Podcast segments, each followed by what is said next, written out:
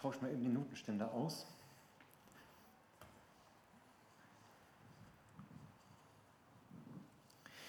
Also eigentlich hat Jan ja schon alles gesagt. Ich, da ist ein Hall drauf. Eigentlich hat Jan ja alles schon gesagt. Ich komme aus der Mittekirche in Harburg. Mein Name ist Martin, Familienvater, drei Kinder. Und ich freue mich wahnsinnig, heute Morgen hier bei euch zu sein. Eigentlich hattet ihr unseren Pastor angefragt und er hatte mich gefragt, ob ich dann bei uns predige. Und dann sah so mein Dackelblick und verstand, ich möchte unbedingt die Chance wahrnehmen, als Methodist mal unter waschechten Pfingstland zu predigen. Und er hat mir dann den Vorgang gegeben. Ich habe euch eine Predigt mitgebracht, die passt in die Predigtreihe, die ihr habt, und zwar angekommen. Und ich möchte heute Morgen mit euch über das Thema nachdenken, angekommen in meiner Berufung. Die meisten von euch wissen, dass Gott Berufung auf unser Leben gelegt hat. Wir sind berufen, Friedensstifter zu sein. Wir sind berufen, beim Herrn zu sein. Und natürlich haben wir auch eine Lebensberufung. Und diese Lebensberufung, die sieht für uns alle ganz unterschiedlich aus. Gott hat dich begabt dafür, hat natürliche Gaben in dein Leben gegeben. Er hat Geistesgaben in dein Leben gegeben, als du Christ geworden bist.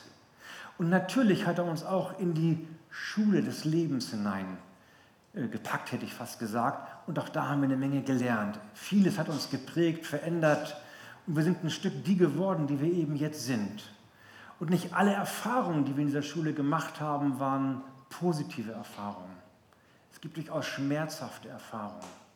Und ich habe festgestellt bei der Predigtvorbereitung, Ankommen meiner Berufung, das heißt eigentlich auch ein Stück weit Ankommen bei mir selber. Frieden zu schließen mit all den Dingen, die vielleicht noch ein Stück zerbrochen sind in mir und zu verstehen, dass Gott überhaupt keine Fehler in meinem Leben gemacht hat. So wie ich bin, das, was mich ausmacht, das, was mich geprägt hat, all das hat Gott mindestens zugelassen und hat mich für einen Plan, für einen Lebensplan, den er auf mein Leben gelegt hat, vorbereitet. Und manchmal haben wir ja Schwierigkeiten, uns mit Gottes Augen zu sehen als jemand, der ganz liebenswert, begabt, beschenkt ist. Und ich glaube, in unsere Berufung hineinzukommen, heißt genau diese Sichtweise zu meiner eigenen Sichtweise zu machen. In der Regel, das weiß ich, wenn wir über das Thema Berufung reden, haben wir keine Schwierigkeiten, eher so ein bisschen klein von uns zu denken oder wir vergleichen uns mit anderen und wir sagen, oh Gott, wenn ich nur 10% von dieser Predigtsalbung meines Pastors hätte, ich glaube, dann würde ich die Berufung als Hauskreisleiter auch annehmen. Oder wenn ich so beten könnte wie meine Ältesten, ja Gott, dann weiß ich, glaube ich, dass du was mit mir vorhast. Oder wenn ich so heilig wäre wie, ach, ihr wisst schon wer. Und wir vergleichen uns immer ein Stück weit und stellen dabei fest, zumindest nach unserer eigenen Meinung, so gut kommen wir dabei gar nicht weg. Oder wir denken so an die Großen in der Bibel und vergleichen uns mit ihnen. Und die Wahrheit, die ich euch heute Morgen sagen möchte, ist, Sie waren gar nicht so anders als wir. Ich habe euch mal einige Namen mitgebracht. Schaut mal hin. Wenn ich mir so die Top 10, die Top 50 in der Bibel angucke, dann würde ich sagen, Jakob, einer der drei Erzväter Israels, war ein Betrüger. Gott hätte sich keinen besseren aussuchen können. Petrus war impulsiv, das ist irgendwie noch charmant, aber gleichzeitig war auch ein ganzes Stück Feigheit in ihm. Martha ein reines Nervenbündel. Gideon ganz unsicher, was seine Berufung angeht. Paulus ein Mörder. Miriam die Tratsch-Tante der Gemeinde, neben der willst du nicht sitzen. Elia stockdepressiv, Mose keine Berufung zum Predigen, weil er stotterte. Zachäus war klein und hatte Minderwertigkeitskomplexe. Thomas ein Zweifler, Sarah ungeduldig. David ein mörderischer Ehebrecher. Neben dem willst du nicht deine Frau sitzen haben. Noah liebte das Weizenbier, Jona lief Gott weg, Abraham war alt, ja, und Lazarus war tot. Genau das sind die Helden, mit denen Gott unterwegs war. Und ganz ehrlich, sie sind doch gar nicht so viel anders als wir, oder? Auch in ihnen ist Gold und in ihnen ist Asche. Und beides nutzt Gott, um uns in unserer Berufung ankommen zu lassen. Und wenn ihr euch die Helden anguckt, dann werdet ihr sehen, dass sie zum Teil ganz fette Charakterschwächen hatten. Und Sieg und Niederlage, Sieg und moralische Niederlage lagen ganz dicht bei ihnen zusammen. Und Gott benutzt beides, um sie in die Berufung hineinzuführen. Genau wie bei uns. Und der Gedanke, ich müsste es dieses oder jenes unter meine Füße bekommen, um endlich durchstarten zu können, ist eigentlich ein ganz diabolischer Gedanke, weil er mich immer an den Startblock bindet. Denn ihr Lieben, der Unterschied zur Berufswelt ist, einmal weiter bitte, Gott beruft nicht die Qualifizierten. Es kommt nicht darauf an, was du kannst, wer du bist, was du mitbringst, was du schon gelernt hast, sondern Gott qualifiziert die Berufenen. Das ist so anders als in meinem Beruf. Ich bin Ingenieur und ich stelle manchmal auch Leute ein und dann schaue ich mir natürlich die Zeugnisse an und ich schaue mir an, wo haben sie studiert und welche beruflichen Gipfel haben sie schon erreicht und dann suche ich mir den am besten Qualifizierten aus. Aber bei Gott ist das ganz anders. Es geht ihm nicht darum, was du hast und wie stark und toll du schon qualifiziert bist, sondern er selber qualifiziert dich. Er selber sorgt dafür, dass wir in unserer Berufung ankommen. Ich möchte heute Morgen mit euch über, hauptsächlich über zwei Personen sprechen. Ich möchte über David sprechen und sein Pendant im Neuen Testament Petrus. Und beide vereinten ja, dass sie eine ganz leidenschaftliche Liebe zu Gott hatten. Und gleichzeitig sehen wir, dass in ihrem Leben ganz viel Niederlage war. Karriereknicks in ihrer Berufung. Beide kamen immer wieder an Tiefpunkte in ihrer Berufung, aber überwanden jedes Mal durch Gottes Gnade. Und wir werden sehen, dass Gottes Helden viel weniger etwas mit den äußeren Taten zu tun haben, als vielmehr mit dem Herzen, mit ihrer Herzenseinstellung. Denn Gott, das wisst ihr, Gott schaut sich zuerst immer das Herz an. Und ich glaube, ich kann uns alle vereinen, wenn ich sage, wir alle haben doch wie David und Petrus ein Herz, das sich danach sehen, ganz gerecht vor Gott zu leben und gleichzeitig kennen wir doch auch die Erfahrung, die die beiden gemacht haben und die der Apostel Paulus so meisterhaft in Römer 7 beschrieben hat, wo er sagt, das Gute, das ich will, das tue ich so häufig nicht. Und das Böse, das ich eigentlich hasse, das tue ich. Und ich glaube, das kennen wir alle, oder? Und ich möchte in dieser Predigt gerne aufzeigen, dass Gott mit beiden, mit dem Gold und mit der Asche, in uns gut zurechtkommt und er der Garant ist, dass wir in unsere Berufung hineinkommen. Schauen wir uns mal das Leben von David ein bisschen näher an. Ich habe einen Predigtext gewählt, er steht im 1. Samuel 13, Vers 14. Und es beginnt eigentlich ganz dramatisch. Der Prophet Samuel wird zu Saul geschickt mit der Botschaft, Saul, du wirst jetzt von der Bühne genommen, deine Berufung endet. Auch das gibt es, etwas ganz Dramatisches. Und dann sagt Samuel ihm, Gott hätte sein Königtum bestätigt über Israel für und vier. Du hättest eigentlich in deiner Berufung ankommen sollen. Aber nun wird dein Königtum nicht bestehen. Der Herr hat sich einen Mann gesucht nach seinem Herzen und der Herr hat ihn bestellt zum Fürsten über sein Volk, denn du hast die Gebote des Herrn nicht gehalten. Und ich habe so ein plakativ, ein bisschen plakativ hier oben in die Überschrift reingeschrieben, David, Ehebrecher und Mörder und ein Mann nach dem Herzen Gottes. Und das ist ja wirklich ein Widerspruch, oder? Aber das müssen wir als bibeltreue Christen akzeptieren. Ich habe mir das nicht ausgedacht, es steht hier im Wort Gottes. Wollen wir sehen, ob wir diese harte Nuss knacken können. Der erste Gedanke, der mir kam bei diesem Predigtext war, sag mal, kratz, kratz, Gott, hast du dir Hast du nicht gewusst, wen du dir eigentlich ausgesucht hast? Hast du nicht gewusst, dass David irgendwann mal zu einem richtig starken Loser werden wird, die Ehe bricht und noch schlimmer, zu einem Mörder wird? Hast du das nicht gewusst, Gott? Und die Antwort ist, natürlich hat Gott das gewusst. Gott steht doch außerhalb von Raum und Zeit, er ist allwissend. Und das ganze Leben von David ist vor ihm ausgebreitet wie so eine Tapetenrolle, dessen Muster man sieht. Und Davids ganzes Lebensmuster ist auf dieser Tapetenrolle ausgebreitet. Und er sieht, als er David mit 17 Jahren beruft, dass er mit 37 König über ganz Israel wird. Und er sieht auch, dass er auf der Höhe seiner Zeit, so mit 44, 45, auf einmal einen ganz fatalen, schrecklichen Ehebruch und dann zur Vertuschung dieser Tat einen ganz perfiden Mordplan schmiedet und den auch ausführt. Gott sieht das alles. und er ist nicht überrascht, weil er allwissend ist. Er wusste das. Und die erste Botschaft, die ich heute Morgen gerne rüberbringen möchte, ist, du kannst Gott nicht überraschen. Und das impliziert, du kannst ihn auch nicht enttäuschen. Er weiß, was in deinem Leben noch alles passiert. Und all das ist in seinem Heilsplan und ist in, seiner, ist in deiner Berufung mit einkalkuliert. Gott weiß das. Und wenn du heute diesen Gottesdienst verlässt und du so richtig tief in die moralische Kloschüssel hineinkreist, dann steht Gott nicht daneben und wendet sich beschämt ab und denkt, meine Güte, wen habe ich denn da eigentlich berufen? Sondern darf ich es in einem Bild sagen, Gott steht an deiner Seite und er hält zu dir und er ist auf deiner Seite. Wenn wir uns die Geschichte von David angucken, dann hat er ja eine Strafakte, da seid ihr alles Chorknaben gegen. Und nach seiner Berufung mit 17 Jahren gibt es noch, berichtet uns die Bibel noch, von fünf richtig schweren Vergehen, die David getan hat. Und Gott steht zu ihm. Du kannst Gott nicht überraschen und du kannst Gott nicht enttäuschen.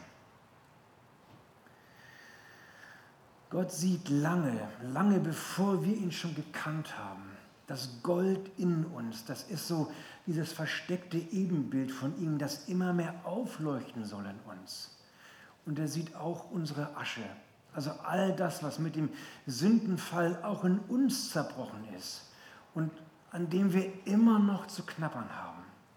Und Gott sagt, das ist genau das Rohmaterial, das ich nutzen werde, um dich in deiner Berufung ankommen zu lassen. Deswegen, ihr Lieben, heißt es doch auch in Epheser 1, Vers 6, der, der das gute Werk in euch begonnen hat. Wer hat es begonnen? Gott hat es begonnen. Und wer vollendet es? Gott vollendet es. Er ist der Garant, dass wir, dass du in deiner Berufung ankommst. Das war der erste Gedanke. In Summe habe ich heute vier Gedanken für euch mitgebracht. Der zweite baut direkt auf dem ersten Gedanken auf. Ich habe eben gesagt, dass Gott überhaupt kein Problem hat, erheblich weniger Probleme hat mit unserem Versagen, als wir das manchmal haben. Und dass unsere Niederlagen überhaupt kein Grund ist, Berufung über unserem Leben wieder wegzunehmen. Und jetzt möchte ich diesen ersten Gedanken noch ein bisschen zuspitzen und mal eine ganz gewagte These aufstellen und sagen, manchmal musst du versagen, um geistlich zu wachsen. Das hört sich ja erstmal ganz paradox an. Meine Frau, die den Ponyhof Meyers Park in Harburg leitet, wenn sie auf mein Leben guckt, dann sagt sie immer schmunzelnd, Schatzi, Gott weiß, wie er aus Mist Dünger machen kann. Und genau das ist eigentlich der zweite Punkt. Gott kann ziemlich gut aus unserem Mistdünger machen.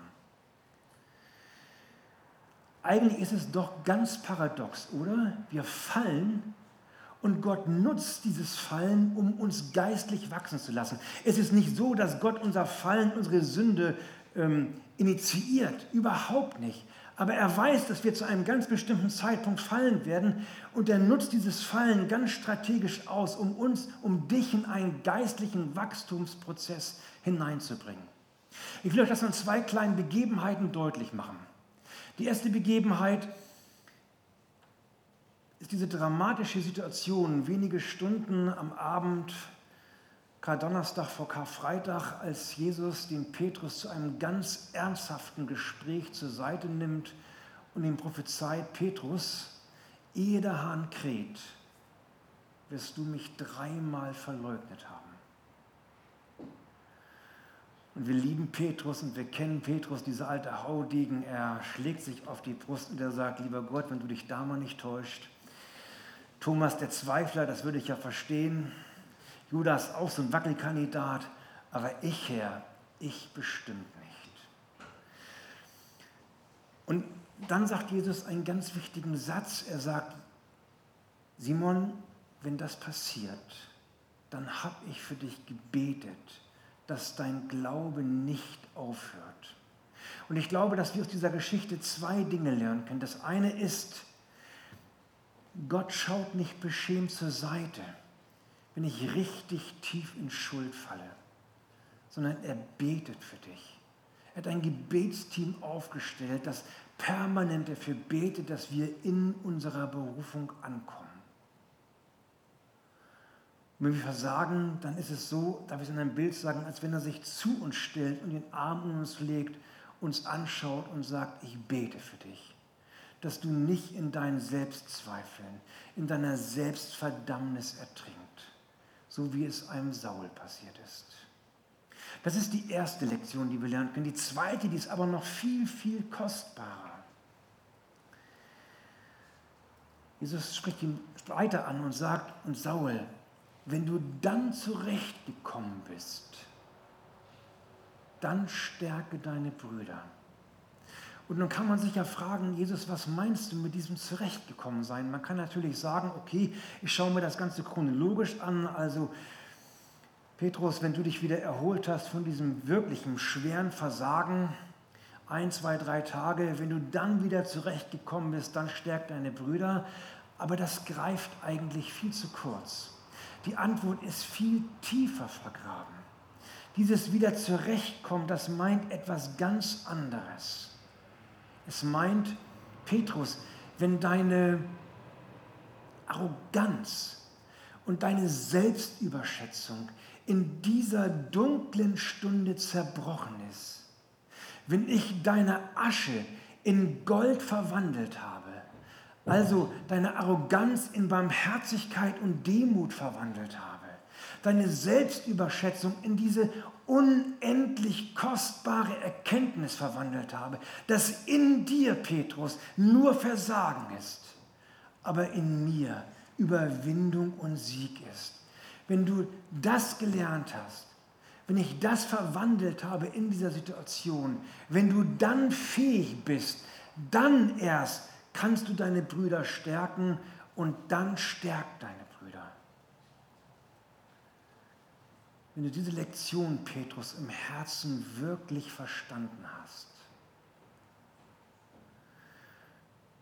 Und es ist so paradox, wir sehen es bei dem Petrus dass Gott uns manchmal in Schuld fallen lässt, damit Barmherzigkeit in uns wächst.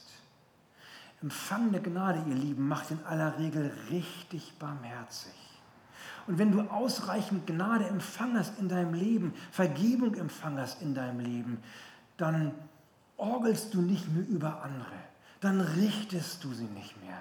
Dann spuckst du nicht deine Weisheiten über ihrem Leben aus, sondern dann trittst du an ihre Seite, umarmst sie und sagst, komm Bruder, ich weiß ganz genau, wie es dir geht. Ich bin da auch schon durchgegangen. Und ich bete jetzt für dich, dass auch du in deiner Berufung ankommst.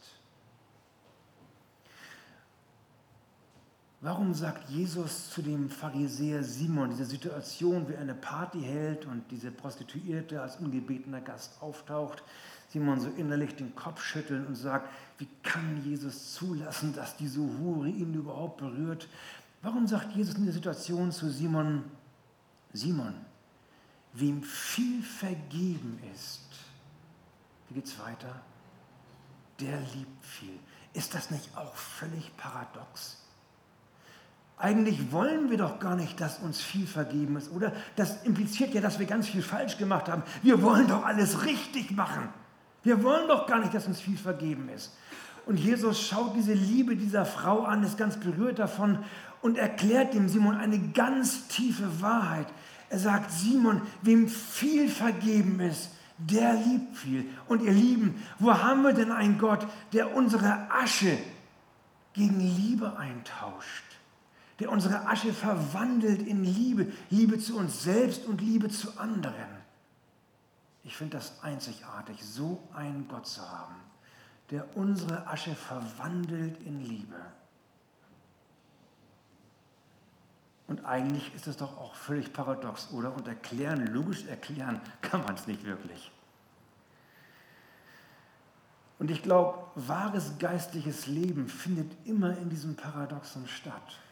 Und dieses Paradoxon aufzulösen ist eigentlich Dualismus und macht uns zu Heuchlern, zu Scheinheiligen. Das ist eine Gesetzesreligion.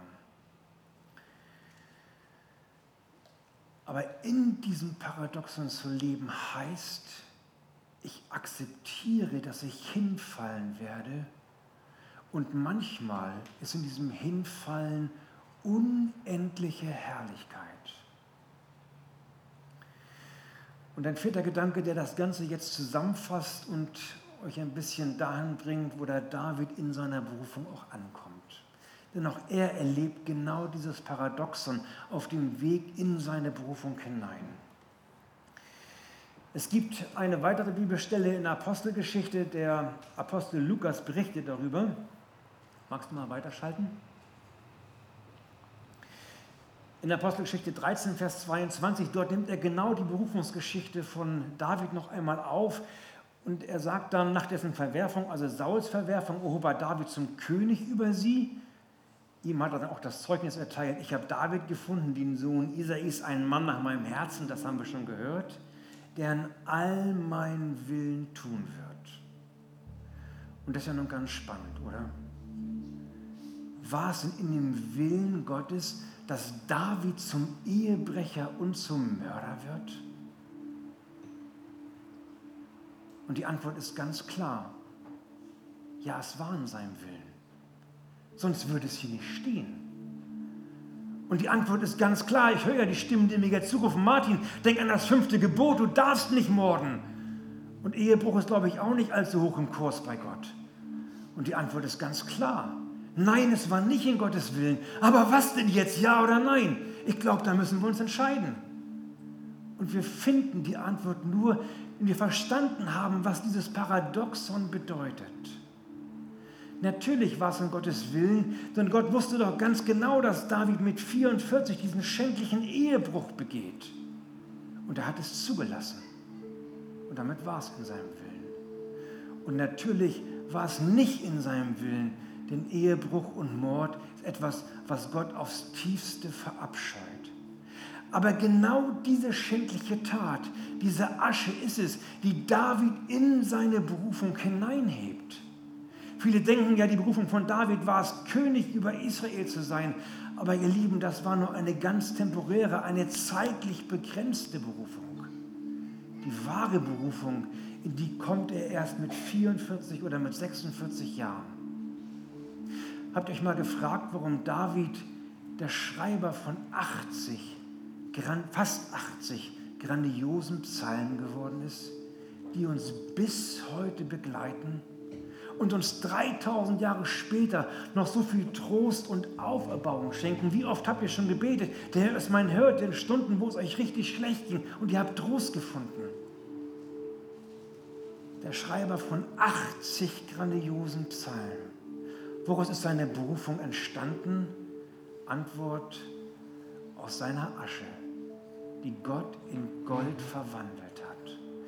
Und Saul, ihr Lieben, war kein schlechterer Mensch als David. Saul war nicht so diese moralische Klärprobe und David so der kleine blonde Lieblingssohn von Papi. So ist das gar nicht. Die Bibel ist ja brutal offen da. Auch die weiße, weiße Weste von, von David hatte ja eine Menge schwarze Flecken. Beide haben sie ganz schwere Fehler gemacht. Aber das Entscheidende war, David, da war eine ganz tiefe Dimension, Gott folgen zu wollen. Eine ganz tiefe Dimension, sich zu Gott hin auszustrecken. Und genau das tut er. Magst du eine Folie weiterschalten? Und wir können es lesen im Psalm 51, wo er in seine Berufung hineinkommt. Ein Psalm, den David schreibt, als er zu Bathseba eingegangen war. Also exakt aus dieser Tiefe heraus entsteht seine Berufung und er betet zu Gott und sagt, oh Gott, sei mir gnädig nach deiner Güte. Gott sei mir gnädig, übertrete nach deiner, übertilge meine Übertretung nach deiner großen Barmherzigkeit. Wasch mich völlig rein. Wer wäscht mich rein? Alleine Gott wäscht mich rein. Und David ist schonungslos. Er bekennt alles vor Gott und er sagt, Gott, ich krieg es nicht selber hin. Und dann ein Vers weiter bitte. Dann sagt er, Gott, erschaff in mir ein reines Herz und gib mir einen neuen, einen festen Geist. Verwirf mich nicht vor deinem Angesicht. Gib mir wieder Freude. Einen weiteren, eine Folie weiter bitte. Und dann, Vers 15, kommt er in seine Berufung ein. Ein zurück bitte. Und das ist stark, ihr Lieben.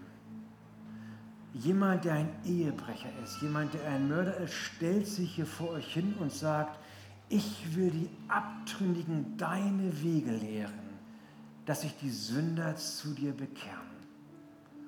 Woraus ist seine Berufung entstanden? Aus seiner Asche, die Gott in Gold verwandelt hat.